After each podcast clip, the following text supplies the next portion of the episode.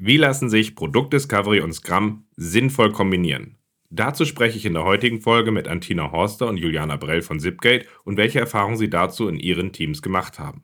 Ich wünsche dir jetzt viel Spaß beim Zuhören.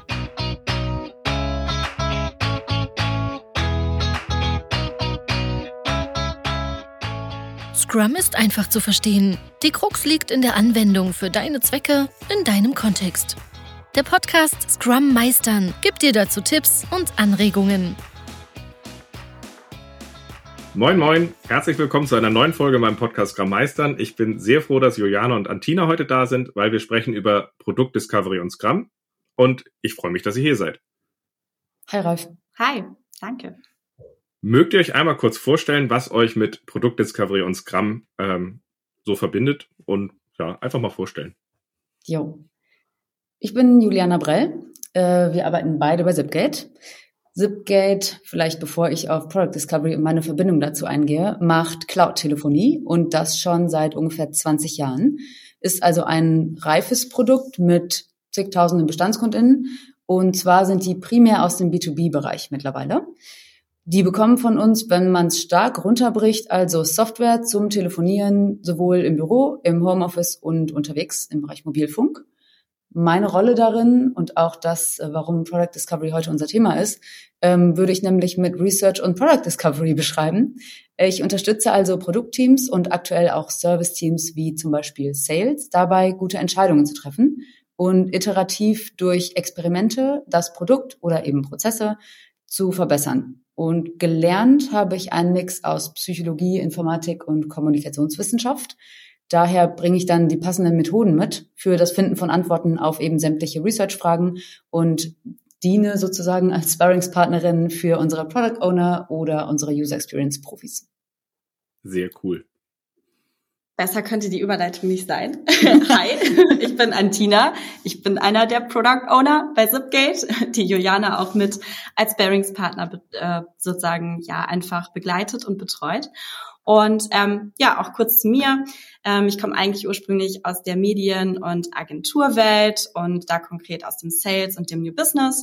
Ich war also schon immer an der Schnittstelle zwischen Kunden, äh, Produkt und Business unterwegs und habe so den Job des Product Owners für mich entdeckt und ja, jetzt konkret, ähm, was Zipgate und das Produkt angeht, bin ich mit meinem Team für den Teil der Cloud-Telefonanlage verantwortlich, wo die Konfiguration der Telefonie stattfindet. Es geht also um Routing und Call-Flows und einfach ausgedrückt kann man sagen, ja, wann klingelt's wo?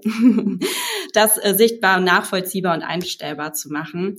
Und ähm, ja, meine Verbindung zu Discovery ist, ähm, ich beschäftige mich jetzt eben mit dem Team und auch im Austausch eben mit Juliana schon jetzt seit über einem Jahr mit dem Thema Discovery. Ähm, letztendlich natürlich mit der Fragestellung, wie lässt sich das denn gut in die Delivery und in unser Scrum äh, Framework und unsere tägliche Arbeit integrieren und äh, wie schaffe ich das dadurch, ein ja noch wertvolleres Backlog aufzustellen. Genau. Das ist super. Und vor allem finde ich, finde ich ihr als Zipgate seid der ideale Ansprechpartner für mich so ein bisschen für das Thema, weil ich früher für meinen alten Arbeitgeber Agile 42 auch schon mal bei euch war und mich damals noch daran erinnere, wie halt auch Scrum-Teams bei euch aufgebaut wurden, die halt auch sehr viel schon mit Scrum gearbeitet wurde und Produktdiscovery später dazu kam. Ähm, und ich bei vielen Leuten halt so den Punkt sehe, okay, wir arbeiten mit Scrum, wir wollen aber auch weitergehen, dass wir weitere Techniken aus bestimmten Gründen, die wir heute besprechen wollen, noch weiter aufgreifen. Ähm, und ich es halt einfach gut finde, diese Praxiserfahrung vor allem dabei einzuordnen.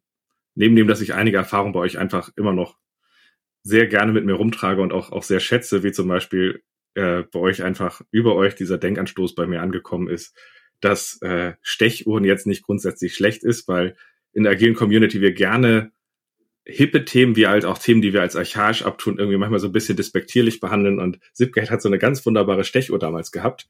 Und ich habe mich damals gefragt, was soll denn das? Das ist doch Taylorismus und tralala.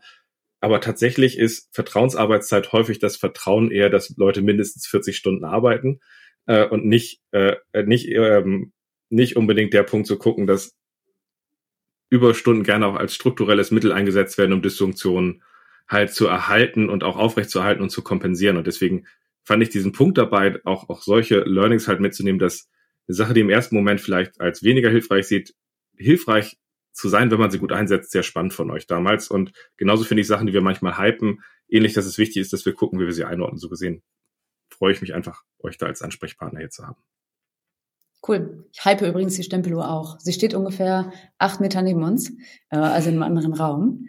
Und ähm, es dient tatsächlich, also ich hype sie, weil sie dazu dient, nicht, dass wir mindestens 40 Stunden arbeiten und irgendwie projektgenau äh, stempeln, sondern dazu, dass wir tatsächlich auch nicht mehr als die 40 Stunden, die halt im Vertrag stehen, arbeiten. Ähm, und deshalb bin ich happy über diese Stempeluhr, die mittlerweile digital umgesetzt ist. Aber ja, wir haben sie noch.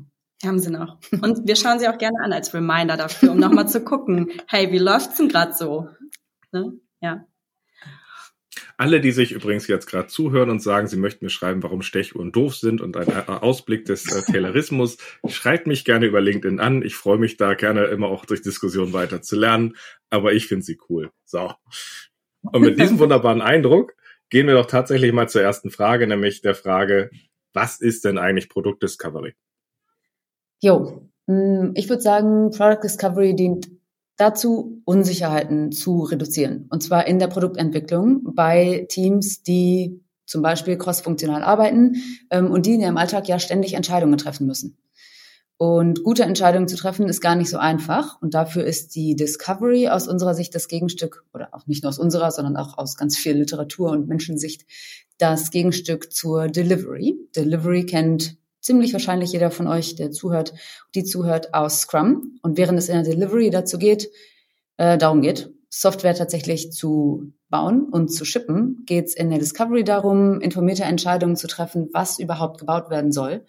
Und das passiert auf zwei Ebenen, nämlich einerseits die Problemebene, also mit welchem der rumliegenden Schwierigkeiten, die da irgendwie sind, oder der rumliegenden Möglichkeiten, die man irgendwie hätte, weiterzugehen, ähm, soll sich das Produktteam oder die Produktteams eigentlich am nächsten befassen. Und das zweite ist, welcher Lösungsansatz von denen, wo man auch wieder eine, meistens eine größere Wahl hat, ist eigentlich der geeignetste, um das Problem am besten zu lösen. Mhm. Ja, und dabei finde ich auch nochmal spannend, auf den Produktlebenszyklus zu schauen und vielleicht noch einmal auch zu sagen, ne, welcher Spielraum ergibt sich dadurch eigentlich für die Discovery, also Startup versus Grown-up und ähm, ja tatsächlich auch nochmal zu überlegen, ne, ist man gerade in einer Phase, vielleicht noch sehr früh vom Produktlebenszyklus, wo man eher noch den äh, Market Fit sucht, ähm, dann ist da natürlich auch der Spielraum nochmal viel größer. Oder während wir jetzt ja gerade auch mit unserem Bestands Produkt eigentlich eher uns in der Discovery in dem Rahmen bewegen. Wie hebeln wir jetzt sozusagen den größten Wert im Rahmen der Produktstrategie? Ähm, und ja, deswegen arbeiten wir eigentlich auch gerade in der Discovery oft ähm, ja mit Annahmen ne, in einem etwas engeren Problemraum aus der Strategie eingegrenzt und erforschen dann im Team vor allem eben den Lösungsraum, wie Jana gerade so schon gesagt hast, genau. Aber jetzt, ähm, da möchte ich gerne nochmal nachfassen, weil da, da habe ich tatsächlich so einen kleinen Knick, Knick im Kopf. Ähm, weil ich nehme vor allem aus der Produkt, also konzeptionell möchte ich es jetzt nicht komplett aufarbeiten, aber der Punkt, der mich so ein bisschen beschäftigt bei Produktdiscovery ist folgender. Die, ans, die Idee, nach meinem Verständnis an Scrum war eigentlich mal, wir frieren, wir gucken hin, dass wir zwar auch einen Ausblick haben, wo wir hinwollen, aber die Idee, was wir in den Sprint reinnehmen, ist, dass wir etwas, ein Produkt vereinfachen, das was und das wir für einen Sprint ein, einfrieren und es einfach auch mal durchziehen, um aus einem belastbaren End-to-End-Ergebnis zu lernen. Was natürlich jetzt den Nachteil hat, dass wenn wir dort ein minimales Ergebnis bauen, ist es aufwendiger, dieses Ergebnis zu bauen. Aber es gibt uns natürlich ein End-to-End-Produkt, ein ganz anderes belastbares Feedback als zum Beispiel ein Papier-Prototyp oder eine Umfrage an Leuten. Und da ist so der Punkt dabei, für mich ist Scrum tatsächlich nicht nur Delivery. Also für mich ist Scrum ein strukturierter Rahmen, der mir dabei mhm. hilft, zügig zu einem minimalen Ergebnis zu kommen, um aus dem belastbar möglichen Ergebnis zu lernen. Ähm, und da, da, da arbeite ich mich immer noch so ein bisschen dran ab. Wie schaffen wir es, dass Scrum nicht degradiert wird zu Delivery? Mhm. Weil es eigentlich darum geht, das belastbarste Feedback-Ergebnis zu haben, wo Leute in dem Kontext etwas zu nutzen und es gleichzeitig dann halt um die um sinnvolle Wege zu ergänzen, dass wir nicht unnötige Aufwände dabei gehen oder früher halt auch im Pro äh, Produktraum explorieren. Und da ist jetzt meine Frage an euch. Ähm, ihr kommt ja aus einer Scrum-Ecke, ihr habt ja auch viele gute Sachen dazu gelernt. Was hat bei euch dazu zu bewogen? War Scrum bei euch wirklich zu so einer Delivery-Maschine? Äh, als ihr damit angefangen habt, habt ihr das, war das wirklich etwas, was ihr als Delivery gesehen habt, wo ihr gesagt habt, da fehlt etwas drin? Habt ihr nach einer nötigen Ergänzung gesucht? Warum, warum habt ihr Produktdiscovery zu euren etablierten Scrum-Teams quasi aufge aufgegriffen? Also was war, war, das, was ihr konkret euch davon erhofft habt? Mhm. Macht das also Sinn? Also Scrum, auf jeden Fall macht es Sinn. Und ähm, vielleicht auch für treue Fans. Ähm, es ging mir eben gerade tatsächlich gar nicht darum, äh, Scrum ausschließlich als Delivery zu ähm, degradieren sozusagen, ähm, sondern diesen Unterschied aufzumachen. Mhm. Und es geht Scrum ja tatsächlich darum, dass man möglichst schnell, möglichst iterativ irgendwie genau. wöchentlich, zweiwöchentlich, monatlich Software-Inkremente liefert. Mhm. Bei Product Discovery kann es passieren, dass man eben nicht wöchentlich äh, etwas rausliefert. Also es geht nicht mhm. darum, am Ende, dass man tatsächlich Software schippt. Aber mhm. zurück zur Frage. Also Scrum machen wir seit 2012, also jetzt auch irgendwie zehn Jahre, elf. ähm, und seitdem ist Zipgate gewachsen. Und zwar sowohl was das Personal angeht, also die Masse an Personal, als auch das Produkt. Also das mhm. heißt, damals war es noch ziemlich klar, wir sind gerade im Aufbau einer Telefonanlage. Und eine Telefonanlage mhm. hat sehr speziell, aber auch sehr klar definiert, was dazugehört. Mhm. Ähm, das heißt, es war irgendwie recht klar, was da inhaltlich rein muss. Es mhm. gab also diese ganzen Entscheidungen welchem Problem befassen wir uns, gab es zu der Zeit nicht. Da war es erstmal wichtig, dass man überhaupt alles, was Cloud-Telefonie ausmacht, erstmal umsetzt. Und jetzt gibt es eben mehr Teams, es gibt neue Strukturen und eine vollwertige Cloud-Telefonieanlage inklusive einer App und allem, was irgendwie das Telefonieherz so begehrt. Ähm, und deswegen ist jetzt die Frage, was ist denn wirklich wertvoll? Was kommt ins Backlog rein? Und wie können diese Produktteams, von denen es mittlerweile ja auch viel mehr gibt, eigentlich eigenständig gute Entscheidungen treffen? Mhm. Genau. Und die ließen sich für uns nicht mit dem Scrum mhm. beantworten, mhm. weil wir sozusagen in so eine, genau, in einer, in einer guten Produktion drin waren von Software. Also es hat sich im, es hat sich im Grunde rausgebildet, dass es, äh, dass, dass es etabliert war, man das Gefühl hatte, bestimmte Antworten sind da und Produktdiscovery ist also für euch dann halt auch der Weg zu sagen, passt mal auf, wir brauchen vielleicht auch eine andere Ebene, wie wir unsere Produkte, wie wir sie verstehen, challengen, um sie halt auch effektiver auszugestalten und nicht einfach nur zu sagen, ich weiß, da müssen wir nochmal einfach drei Features mehr reinlöten und dann wird alles gut. Mhm. Das macht Sinn. Total. Das macht Sinn. Ich wollte auch noch kurz äh, ja, ergänzen, vielleicht die Frage, was ich immer auch so spannend finde, jetzt auch an der PO-Perspektive, wenn wir so drauf gucken. Ne? Gerade jetzt auch nach Scrum, klar, irgendwie meine Aufgabe in der Rolle als Product Owner ist ja eben auch möglichst auszuwählen, ne? was kommt ins mhm. Backlog und was ist eben das Wertvollste. Genau. Und ich finde immer, dass ähm, gerade die Discovery mit ihren Methodiken und mit ihrer Herangehensweise und der Haltung und wie quantifiziere ich denn Dinge, äh, beziehungsweise ne, mögliche Probleme, um die ich mich kümmere, mhm. also eben was kommt ins Backlog, da nochmal einen viel klareren Fokus und mir eben auch noch Methodiken mitliefert, wie ich genau zu den Entscheidungen komme. Weil ne, mhm. das ist ja sozusagen auch nochmal, klar geht's, das schließt gar nicht aus, dass es in der Delivery ja eben und auch bei Scrum geht's genauso um eine Bewertung äh, dieses genau. Werts. Aber ich glaube, dass es genau einfach ähm, sich mit Discovery zu beschäftigen eben auch nochmal ein, ja, vor allem auch ein Werkzeugkoffer ist, der sich damit nochmal öffnet und der mhm. mich einfach darin unterstützt, äh, mich bewusst mit ne, dieser Wertbewertung und mit dieser Risikominimierung auseinanderzusetzen.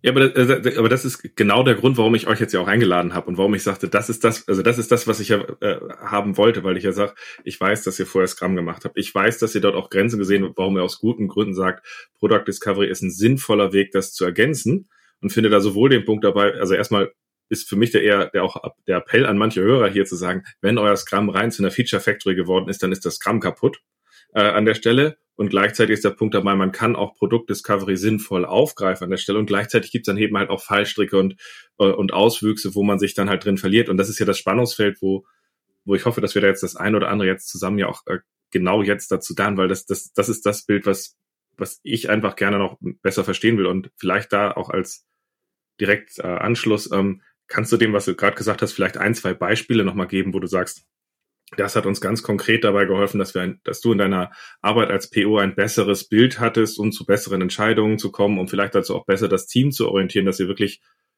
auch ein besseres Produkt baut. Mhm.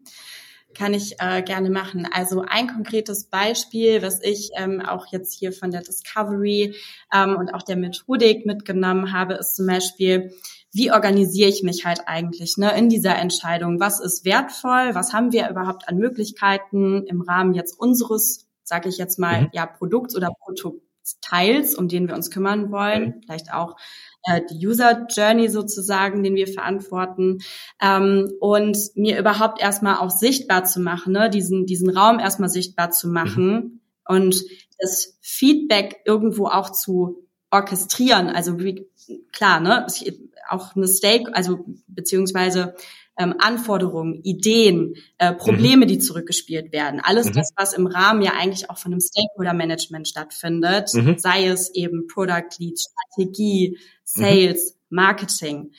Ähm, da hat mir Discovery konkret zum Beispiel der Opportunity Tree, wo mhm. man mal hingeht und sagt, man fängt mal an, nochmal die Ziele ähm, äh, sich ähm, ja aufzuschreiben, konkret zu machen und das ein Stück weit zu ordnen, zu visualisieren und im nächsten Schritt dann auch zu quantifizieren. Mhm. Das hilft halt total, vor allen Dingen eben mir konkret dann auch ähm, als als PO überhaupt erstmal ja äh, mehr zu orchestrieren, zu strukturieren und ein Stück weit mhm. nachvollziehbar zu machen, bewusst zu machen und mir überhaupt auch bewusst zu machen, naja, was von dem weiß ich und kann ich schon quantifizieren mhm. und wo fehlen mir eigentlich auch, mhm. ne? Zum Teil, wo habe ich auch einfach Wissenslücken. Mhm.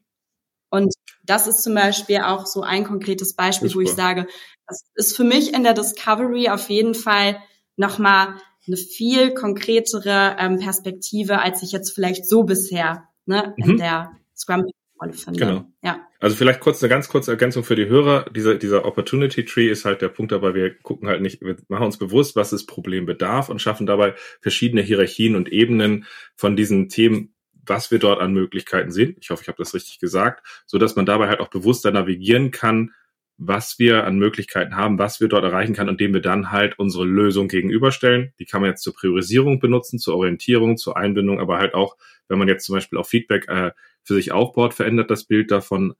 Ähm, als auch gibt ja vielleicht auch für, für das, wie man Feedback sich einholt, halt einfach die nötige Orientierung dafür, also quasi ein Modell. Sehr cool. So.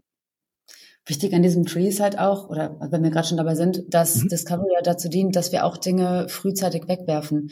Also ich glaube, dass was ähm, vorher sonst passiert ist, dass man eine gute Idee hat und dann schaut, okay, wie können wir die bestmöglich vielleicht als MVP oder so den kleinsten Teil davon sozusagen schon mal als Software rausbringen und mhm. dann noch schraubt man und schraubt noch ein Stück weiter und ergänzt es noch ein bisschen, weil es vielleicht noch nicht so gut funktioniert und noch ein bisschen und irgendwann stellt man fest, es wird immer noch nicht benutzt. Ähm, und das dient eben dazu, dass wir in einem sehr frühen Stadium, zum Beispiel mhm. haben wir uns mal hier mit einem Onboarding-Assistenten befasst. Mhm. Wir hatten die Annahme, ähm, dass KundInnen bei uns ins Produkt so reinfallen und dann so ein bisschen auf sich gestellt sind. Mhm, Kenne ich. Ähm, und sind, ähm, sind dann äh, hingegangen und haben gesagt, gut, vielleicht, ne, wenn wir jetzt sagen, das ist der Problemraum, den kennen wir recht gut. Mhm. Der Lösungsraum könnte sein, wir ähm, schaffen eine Art Onboarding-Assistenten. Wir wollten jetzt nicht hier so Karl Klammer oder Clippy oder wie das bei WordHees machen, sondern sozusagen an die rechte Seite im Produkt was einbauen. Und haben erstmal ähm, mit UXern dann einen sehr schmalen Prototypen rausgehauen und ähm, das äh, qualitativ vertestet, also gar nicht im Produkt, sondern tatsächlich einfach mal Leuten gezeigt, wird das verstanden, haben dann als nächstes festgestellt, ich glaube, das Sinnvollste wäre, wenn wir das einfach mal einbauen und mal gucken, was die Klickzahlen sind. Und dann haben wir das in sehr Schmalspur eingebaut. Also auch in der Discovery mhm. Geht es darum, nicht ausschließlich sozusagen abseits von Software zu arbeiten, mhm. sondern wir haben tatsächlich ein Minimalprodukt von diesem Onboarding-Assistenten eingebaut und gemerkt, die Klickzahlen waren nicht so hoch, dass sich das lohnt. Statt dass wir also gesagt haben, wir definieren jetzt einmal eine Anforderung und machen das, ähm, und gehen damit weiter, haben wir tatsächlich an der Stelle super früh wieder verworfen und erstmal gesagt, das ist nicht der Weg, wir werden einen anderen finden. Das fand ich übrigens auch sehr cool. Darf ich vorstellen, meine älteren Zwillinge gehen zum Judo. Ähm, und das lassen wir drin. Aber was ich gerade ganz spannend fand vorhin schon an deiner, deiner Vorstellung war der, der Punkt, dass, ähm, dass du gesagt hattest, das Produkt ist gereift. Am Anfang war es klarer.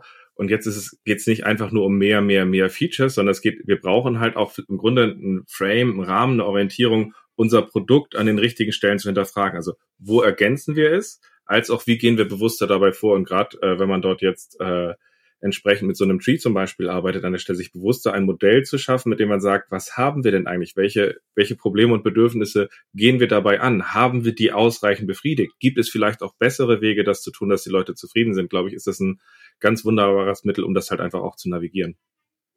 Und vor allem transparent mit dem Team. Also dabei geht es mhm. nicht darum, dass Strategen abseits des Teams oder ne, Leads ähm, mhm. sich was ausdenken und dann, oder halt, ne, auch vielleicht Research getrieben, ähm, datenbasiert eine Strategie haben und dann sagen, okay, cool, wir haben die nächsten Steps, hier ist eure Roadmap, viel Spaß beim iterativ entwickeln. Also da hat man dann sozusagen noch ähm, den, den Umsetzungspart, also wie mhm. genau wollen wir es denn eigentlich machen? Klar, der liegt weiterhin beim Team, mhm. sondern wir wollen eben diesen Tree mit auf Teamebene nehmen, sodass auch die verstehen, welches Problem lösen wir, was sind die einzelnen Varianten an Möglichkeiten, die wir haben, um das Problem zu lösen, äh, beziehungsweise um sozusagen tiefer in einen Teil des Problems reinzugehen und welche Varianten haben wir da liegen. Also um mehr Ownership im ganzen Team zu haben. Und jetzt genau. schon mal sorry für das Denglisch. Nee, ich finde das super. Also ich finde das super. Also, ich, also das Denglisch finde ich nicht super, aber ich falle da auch immer rein. Was ich super finde, ist ja genau dieser Punkt, sich, sich klar zu machen, pass mal auf, wenn du nicht, äh, nicht bewusster auch Problem und Lösungsraum gemeinsam im Blick hast und dich orientierst, hast du das Problem, dass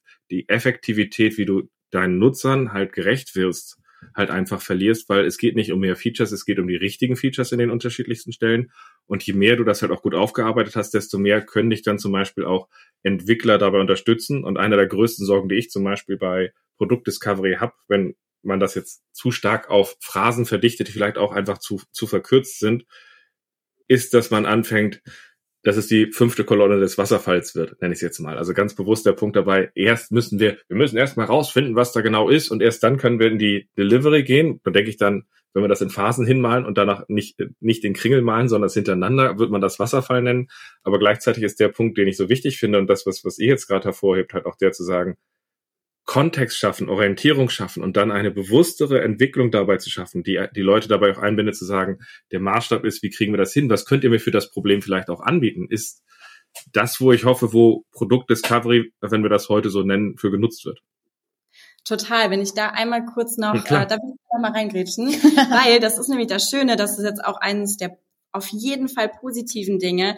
Ich sehe ja auch viel mehr, kann so wir nennen das ja dann immer so gerne Low-Hanging Fruits, ne? Oder mhm. Quick Wins. Wo mhm. sind eigentlich noch die Themen, die ich zum Beispiel aus so einer, so einer, ja auch technischen, wo die technische Hürde eigentlich super gering ist, also das wird mir viel bewusster. Das habe ich viel schneller auf Lager und kann das zum Beispiel dann auch priorisieren. Ne? Und also die mh, hm, Grundlage und Perspektive, wie wir schon gesagt haben, fürs Team und äh, genauso für mich, das ist ähm, viel schneller und eindeutiger, ähm, ja, genau, zu, äh, zu identifizieren. Das ist super. Und wenn wir davon ausgehen, dass Wasserfall, also ich würde das jetzt vielleicht einfach nochmal für mich übersetzen, mhm. sowas heißt wie jemand anders, also die Chefin plant mhm. etwas vor und das Team setzt sozusagen mhm. um. Es ist vorher schon, die Requirements sind alle klar ähm, und es wird dann sozusagen nacheinander umgesetzt. Und Agilität birgt, glaube ich, auch in, also egal ob Scrum oder Discovery oder wie auch immer man sozusagen diese Agilität auslebt, birgt auch die Gefahr von Wasserfall. Denn wenn man schnell ist und irgendwie agil vorgeht, verfällt man also ich glaube, man muss trotzdem immer wieder aufpassen, dass man nicht in die Tendenz verfällt, einfach Dinge fix abzuarbeiten, weil man ja mhm. eben sagt, komm, wir iterieren ganz schnell und in dieses, wir sind super schnell im Liefern geworden. Ähm, mhm. Also alles, was reinkommt, irgendwie umgesetzt. Und das wiederum ist, glaube ich, gefährlich für die Qualität der Software, weil wir dann vergessen, dass Business Viability und Customer Value irgendwie auch eine Rolle spielen. Mhm. Und wir starten in der Discovery ja mit einer Annahme und da ist eigentlich noch nichts fest. Also zum Beispiel wie mit der Annahme eben mit dem Onboarding-Assistenten. Die Annahme ist, hm, wir lassen unsere Kunden da ganz schön alleine, wenn wir so ins Produkt reinfallen. Mhm. Und wir machen Discovery mit demselben Team, was hinterher auch umsetzt. Also wir trennen sozusagen nicht das Problemverständnis und diese, diesen Annahmenbereich von denen, die es nachher machen. Und das ist, glaube ich, der große Unterschied zum Wasserfall. Also es ist, definitiv gibt es Teile, die nacheinander stattfinden. Und da ist, glaube ich, auch nichts gegen einzuwenden, dass man irgendwie sagt, es gibt immer, also es ist, ich bleibe dabei, es gibt, glaube ich, nichts dagegen einzuwenden, dass man teilweise auch bei iterativen Arbeiten sich vorab Gedanken macht und danach erst anfängt, etwas umzusetzen, nicht direkt mit der Umsetzung beginnt. Absolut. Also und, und da ist das Spannende für mich jetzt auch wieder aus Sicht äh, von Juliana, aus äh, Sicht des, des, des ähm, des, des, äh, des Product Owners. Habe ich jetzt beide euch vertauscht? Weiß ich gerade gar nicht. Jo. An, an, aus Sicht von Antina, äh, aus Sicht des Product Owners, äh, drauf zu gucken und zu sagen, ähm, ich möchte, ich möchte eigentlich dabei hinkommen, dass wir halt eben das richtige Produkt zur richtigen Zeit entwickeln und dabei halt den Kontext haben, dass das Team dabei mitdenken kann. Und ähm, das ist für mich der Maßstab dabei und ich glaube, geschafft haben wir das, dass es gut zusammenläuft, wenn wenn Entwickler an der Stelle uns auch mit reinbringen können, ah, wenn du, wenn wir, wenn wir solche Probleme wie das lösen kann, kann ich dir das anbieten und vergiss deine teure Lösung X, weil das kann ich dir besser oder günstiger oder kann ich dir einen Vorschlag machen. Und ich glaube, dieser Dialog ist wichtig, wo es dann zum Beispiel wichtig ist, wenn man mit sowas wie Scrum arbeitet, wie diese Einbindung und dieses, dieses eine aktive Integration wird, was wir im Planning machen, was wir im Review machen, was wir im Refinement machen, so dass es ein, ein Teamansatz ist. Inwieweit habt ihr, also seht ihr das genauso und inwieweit habt ihr das geschafft? Ja, ich glaube, da kann ich auch noch mal ganz gut äh, aus meinem Alltag erzählen, weil genau das hat uns am Anfang, als wir angefangen haben, okay, wie finden wir jetzt unseren Weg in die Discovery, auch noch mit dem Zusatz, ne, mittlerweile habe ich eine eigene Researcherin mit im Team mhm. ähm, und wie schaffen wir den Wissenstransfer, aber wie bauen wir eben auch eine Shared Ownership auf, ne? Mhm. Also das sind ja die beiden Dinge, die da vor allen Dingen passieren. Wie involvieren wir halt auch das Team und wie nutzen wir vor allen Dingen ja, das Gehirn vom ganzen Team und das Wissen, mhm. weil jeder hat ja seine spezialisierte Rolle. Und ähm, das war schon ganz witzig. Am Anfang haben wir mh, mm, angefangen in der Discovery schon sehr spezifisch eigentlich mit äh, ja, Research äh, der UX in Kombination dann auch mit mir zu arbeiten, haben ähm, uns natürlich auch erstmal darum gekümmert, oh je, ne, welche Aufgaben. Wir mussten uns ja auch erstmal eingrooven mit der Thematik auseinandersetzen, mit mhm. Methodiken. Da haben wir Kanban gearbeitet und wir hatten dann Modelle wie, bei uns gab es zwei Discovery-Tage, weil wir uns mhm. erstmal genau die Frage ja gestellt haben, wie parallelisieren wir das denn jetzt mhm. und in welcher, an welchen Stellen gibt's einen Rückkanal ins ganze Team? Mhm. Und ja, das, da haben wir schnell gemerkt, ach, irgendwie, das ist auch ganz viel dann Dokumentation und auch beim Kanban, wir müssen viel klarer nochmal sagen, naja, wer hat denn jetzt welche Tasks? Wer kümmert sich denn um was? Mhm. Ne? Wann haben wir denn tatsächlich, brauchen wir auch mal, ähm, ja, in der ne, Delivery beziehungsweise Ent Entwickler-Support. Und wir haben dann in der Konsequenz gesagt, jetzt machen wir Discovery mal einfach auch komplett nach Scrum. Wir machen jetzt alles doppelt in den Tracks. Mhm. Ähm, und es gibt jetzt auch ein Discovery Planning, Discovery Refinement, es gibt ein eigenes Backlog und es gab sogar auch eigene Retros. Das mhm. war mh, natürlich war hilfreich, weil wir also vor allen Dingen dann die Retrospektiven auch ein mhm. wichtiger ähm, ein wichtiger äh, wichtige Empfehlung, die ich geben würde, drüber sprechen, wie läuft's denn gerade eigentlich so. Ähm, und das hat uns dann auch immer mehr dabei geholfen zu merken, okay, nee, das ist jetzt hier auch irgendwie nicht die Lösung. Mhm.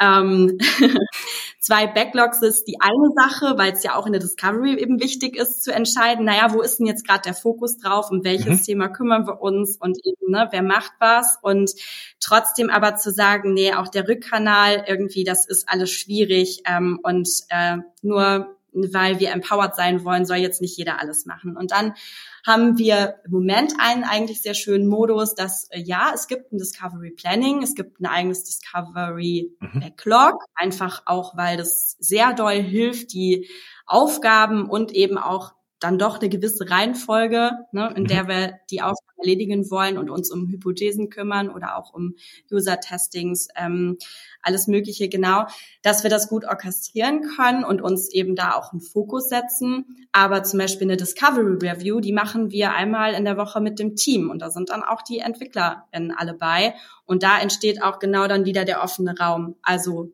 auch da sich schon um einen Machbarkeitscheck, also Feasibility zu kümmern, nochmal mhm.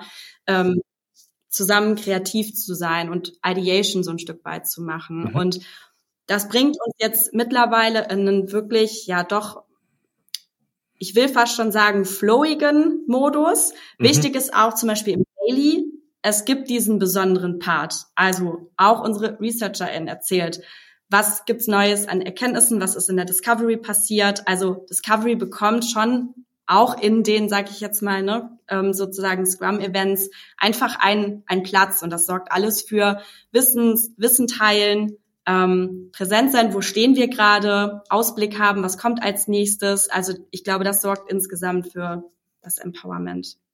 Das war das war jetzt viel. Ich hoffe, ihr konntet mir noch Ich fand es großartig. Nein, ich finde das, also der, der Punkt, der mir, also der Punkt, der mir wichtig ist, ist in der Regel, dass ich, ich habe ja diesen Spruch mal so mit diesem der fünften Kolonne des Wasserfalls, damit kriege ich einige sehr schön auf die Palme. Ähm, aber aber damit damit meine ich, äh, die Idee von Scrum war ja mal gewesen, wir haben einen, einen Teamansatz und jeder, der nicht PO und Scrum Master ist, den nennen wir halt Entwickler. Und, und wir nehmen uns was vor, wir ziehen es durch, wir kommen zu einem übergreifenden Ergebnis und ihr guckt ja gerade auch mehr, dass es zu einem gemeinsamen kommt. Und ich glaube, das ist halt auch wichtig am Ende. Wir haben hier etwas vor uns, haben wir einen guten Ausblick vor uns und haben wir dabei einen richtigen Schwerpunkt für uns als Team im Sprint. Aber natürlich geht es dabei auch immer in der Balance. Macht es Sinn, dass jetzt jeder in allem drin steckt? Manchmal ja, manchmal nein, aber ganz bestimmt nicht, dass jeder alles kann. Und ich glaube, da ist es äh, wichtig, haben wir einen Rahmen, mit dem wir unsere Balance für die nächsten Sprints finden, aus dem wir dann sagen, dass wir es weiter optimieren. Und ich glaube, äh, du wolltest gerade was sagen, Juliane. Sieht man mir das an? Ja. Vielleicht für, für HörerInnen, wir ähm, sind hier tatsächlich in einem Videocall und ich glaube, ich versuche die ganze Zeit diesen Einsatz zu finden, um zu sagen, ähm, dass ganz wichtig ist für diesen Podcast, dass ähm, das jetzt gerade sowohl Antinas und meine Perspektive ist, aber nicht unbedingt eine Zipgate-weite Top-Down-Entscheidung.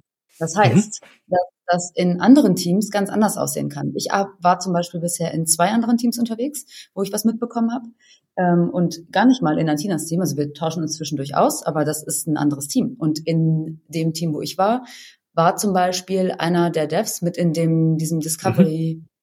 Trio, und zwar ist dann mit Research gemeinsam eben ein Quartett, war mit da drin, war fest etabliert, weil mhm. es in dem Fall um was ging, wo tatsächlich es essentiell war, dass diese Perspektive mit drin ist. Und es kann auch sein, dass an der Stelle mal jemand aus der UX nicht dabei ist. Also es geht immer darum, mit den Perspektiven oder vielleicht auch mit der Masse an Menschen sich mit Discovery zu befassen, für die es gerade passt. Und dass die auch Bock drauf haben. Also ich würde niemanden zwingen dazu, weil dann ist es destruktiv. Mhm. Ähm, aber wir haben es halt so im, also haben bei Zipgate das Glück, dass viele Menschen Interesse haben auch an neuen Dingen ähm, und sich darauf eingelassen haben. Und das war super wertvoll. In einem anderen Team zum Beispiel, die fangen gerade an ähm, mit einem, also mit einer völlig neuen Opportunity sozusagen. Also im Gegensatz zu, wir bauen in, innerhalb des Routings sozusagen, geht es um das nächste Feature, ähm, befassen die sich mit etwas sehr Neuem, ähm, mhm. was ein bisschen zukunftsgerichteter ist. Die sind viel kleiner. Die haben zum Beispiel auch nicht zwei UXer im Team. Die haben auch nur zwei Devs. An der Stelle findet das Thema Discovery nochmal anders statt. Das heißt, das ist bei Zipgate wichtig oder generell für diesen Podcast wichtig.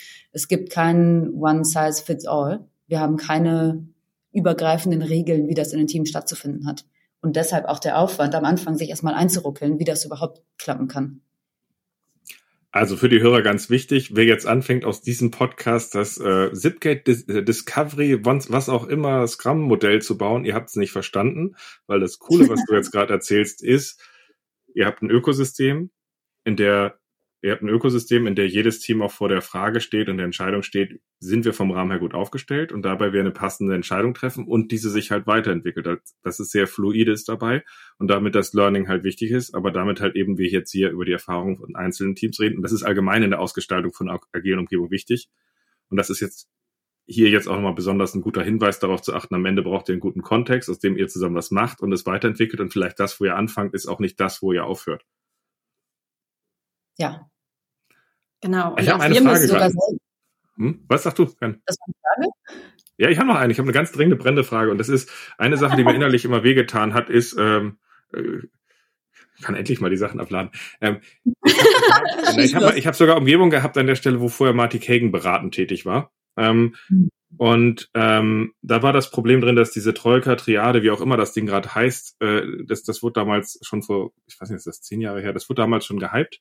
Ähm, mhm. Und für mich hat es aber immer sehr schnell dazu geführt, dass häufig die Leute, die vorgelagert werden, sehr engagiert, sie sich freuen, so ein bisschen, wir können gestalten, Steve Jobs mäßig unterwegs waren. Und die Teams waren immer ein bisschen in äh, Passivität, wir sind der Maschinenraum, der es umsetzt, verfallen. Und da ist jetzt die Frage zum einen, könnt ihr diese Befürchtung verstehen und, und, und nachvollziehen, dass ich habe, dass, dass, dass die einen dann den Spaß haben und die anderen jetzt müsste, müsste es ausbaden bis umsetzen?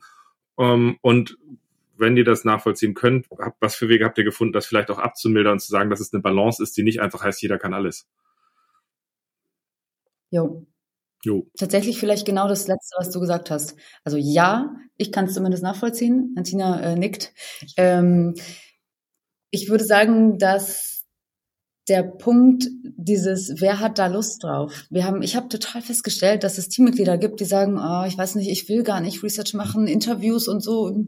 Ich will gar nicht irgendwie jetzt am Prototypen, ich kann nicht nicht mal wieder Software delivern, ähm, die tatsächlich happy sind damit, äh, etwas äh, zu bekommen, wo sie sagen, geil, jetzt kann ich noch entscheiden, wie und was die beste technische Umsetzung ist. Aber ich weiß zum Beispiel sehr genau, wie es nachher aussehen soll. Mhm.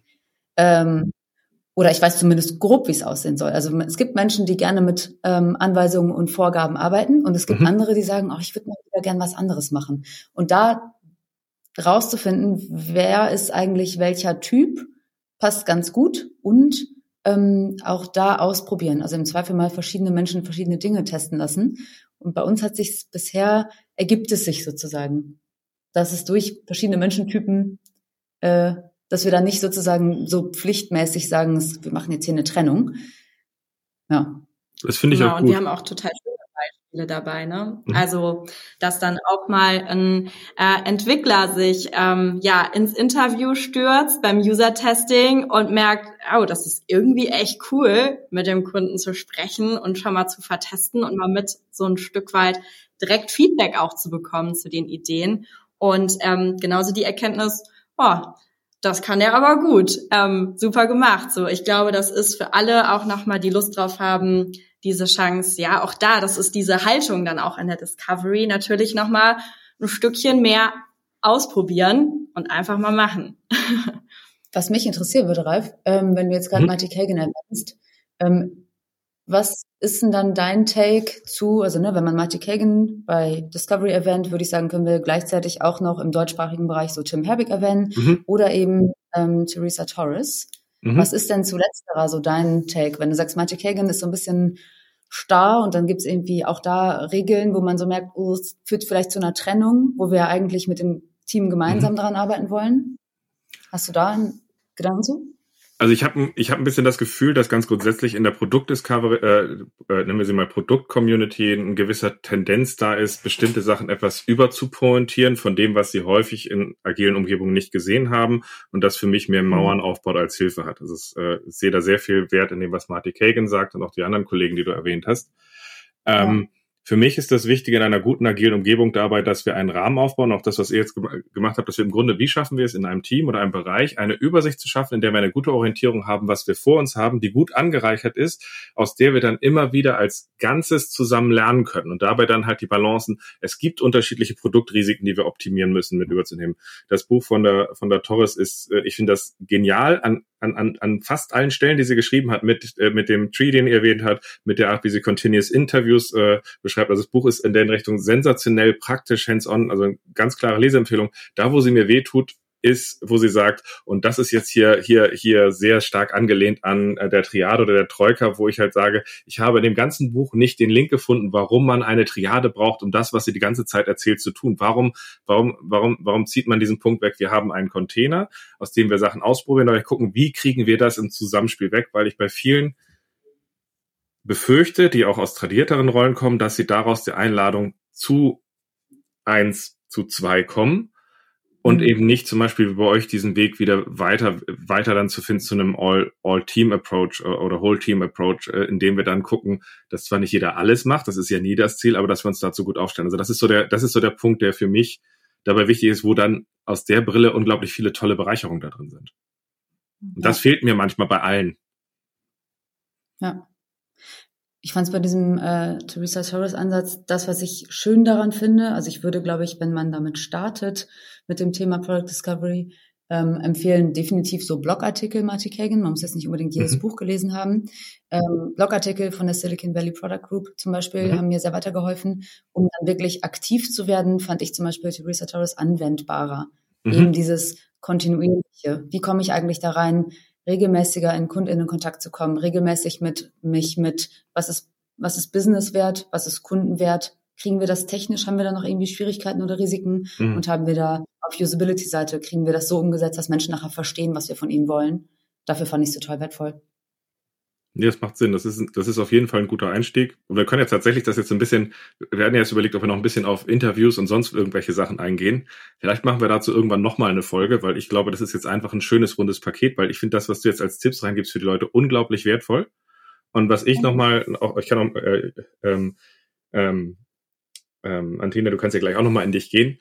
Ähm, weil was ich, was ich extrem wertvoll fand von dem, was ihr jetzt hier in der Folge erzählt habt, ist, äh, ist der Punkt zu sagen, passt mal auf, manche Teams und manche Organisationen fahren sich ein, dass auch wenn es nicht in dem Umfang gedacht ist, Scrum-Teams in einen Delivery-Automatismus reinkommen. Und wenn ein Produkt reifer ist, das Produktdiscovery zum Beispiel auch ein Weg ist zu sagen, wie schaffen wir uns einen Rahmen zu hinterfragen, haben wir das richtige Produkt und wie stellen wir uns auf, dass es ein besseres Produkt wird, um das halt auch aufzulösen nur, dass wir dabei halt gleichzeitig auch darauf achten, wir wollen ein All-Team-Approach haben, einen Whole-Team-Approach, oder wie auch immer wir ihn jetzt nennen, an der Stelle, indem wir solche Sachen als Ganzes zusammen immer wieder auch sehen und uns dann dazu aufstellen. Das ist so das, was ich aus so Essenz von euch jetzt so mitgenommen habe äh, und, und dieses Hinterfragen sensationell fand. Neben dem offenen Teil mit den Journey-Punkten, die jetzt zum Beispiel Antina jetzt in dem einen Punkt erwähnt hat, die fand ich gut, weil ich glaube, viele, viel zu wenig darüber geredet wird, wo man auch mal lernt. Lernen heißt auch mal Richtung zu sagen, das und dann gehen wir weiter. Antina, was hast du noch? Genau, ich habe äh, gerade tatsächlich auch noch mal überlegt, was mir geholfen hat. Also zum einen auf jeden Fall genau neben dem Einlesen mit ins Thema finden. Ähm, es hilft total, weil auch gerade ne, im Alltag, also wie wir gerade gesagt haben, das ist auch alles ein Lernen und ein Experimentieren und dafür ist ganz wichtig, auch zwischendurch auch da wieder mal rauszuzoomen und drauf zu schauen, sich nochmal bewusst zu machen, was haben wir gerade für ein ähm, ich sage jetzt mal eher dieses methodische Experiment. Also wie haben wir gerade versucht, äh, uns mit Discovery zu beschäftigen? Was hat irgendwie schon gut geklappt? Wo fehlen uns noch Lücken zu? Welche Tools können uns noch besser helfen? Wie können wir besser dokumentieren? Ähm, also Austausch ist super wichtig. Das muss auch gar nicht ein Sparingspartner jetzt zum Beispiel wie in unserem Fall von Juliana und mir auch ein anderer Product Owner sein, sondern es hat mir auch total geholfen, eben den Austausch am Anfang mit Juliana zu haben, ähm, wo auch schon zumindest auch ein intensives Auseinandersetzen und schon ein bisschen mehr noch Wissen auch da ist, mhm. ähm, was Discovery angeht. Riesenmehrwert ist, ich habe jetzt den Luxus, wir haben eine eigene äh, Researcherin im Team, hilft mir methodisch total, ähm, viel schneller ne, Wissen aufzubauen, mich noch mehr mit Experimenten, Experimentformaten zu beschäftigen. Aber so im Großen und Ganzen würde ich auch sagen, Sparingspartner suchen ist ganz wichtig und ähm, ja, zwischen all dem Trubel auch da Zeit nehmen, einmal verschnaufen, rauszoomen und ähm, ja, genau, sich einfach auch da diesen Lern- und Experimentiermodus einfach bewusst zu machen und das auch ehrlich mit dem Team zu besprechen. Also, weil genau dieses, ne, alle fühlen sich doch irgendwo ein Stück weit mehr verantwortlich und es ist eben eine, eine Teamaufgabe. Das heißt auch, dass für das Team einfach da nochmal Raum zum Lernen da ist und das entspannt alle so ein bisschen, weil es einfach auch viel ist, ne? In der Frage, wie kriegen wir das parallel jetzt hier gut abgebildet? Weil es für alle auch einfach mehr Mental Load ist. Und da muss man auch erstmal reinkommen. Also da muss man auch erstmal reinkommen. Und ich erlebe auch einige Kunden, äh, gerade die so in einem Tunnel drin sind, in dem Lösungsmodus und einige gesagt haben, wir sollten zuerst mit Problem Statements anfangen. Und die sind gerade so überfordert mit dem, dass sie überhaupt über ihre übergreifenden Projekte eine Struktur reinkriegen, wo ich dann halt sage, was ist das, wenn wir uns hier als Übersicht gut aufstellen? Müssen wir wirklich uns gerade alles aufladen? Ja, es wäre schöner, wenn wir schon aus Problemsicht zur Lösungssicht kommen, aber wenn alles gerade Lösungsjunkies sind, dann ist es auch manchmal okay zu sagen, wir haben jetzt erstmal ein Flow geschaffen, dass wir überhaupt schon eine Lösung zu dem Kunden kriegen, aus dem wir eine andere Qualität an Gespräch haben, aus dem wir dann das Ganze weiterentwickeln. Und diese Balance finde ich halt wichtig und hilfreich. Und ich fand das Gespräch heute auch wirklich super in der Richtung, weil ich einen authentischen Einblick mehr erhofft habe, wo Leute halt mitnehmen, es ist nicht erstens, zweitens, drittens, sondern es gibt Sachen, wobei, äh, wo die Sachen halt gut ineinander greifen und man auch halt diesen Container schaffen muss. Und dazu gehört halt auch Sachen ausprobieren und lernen. Das war super.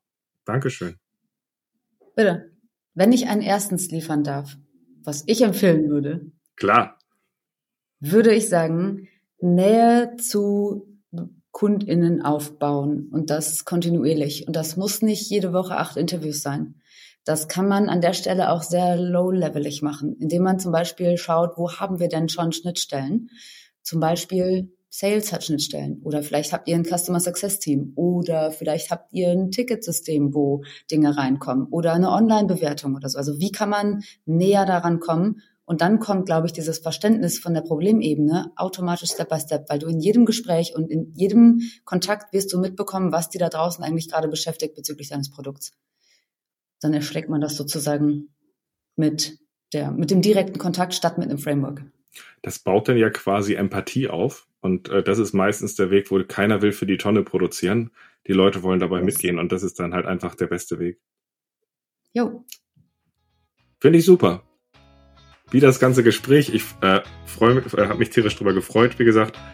Ähm, und bin mal gespannt, was die anderen so dazu sagen, was sie da gerade hören. Und äh, wünsche euch jetzt ein schönes Wochenende und auf bald. Danke gleichfalls. Ja, vielen Dank. Das hat Spaß gemacht.